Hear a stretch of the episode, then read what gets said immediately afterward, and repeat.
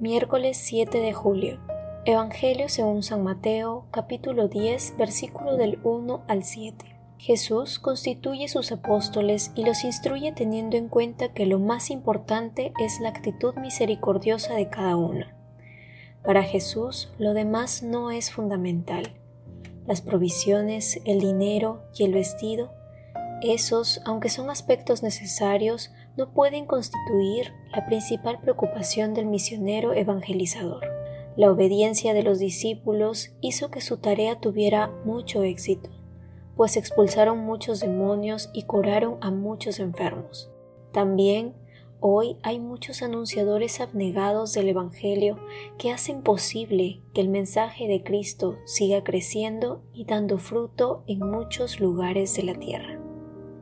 Búscanos en la descripción del video. Sigue nuestras páginas, vengan y vean.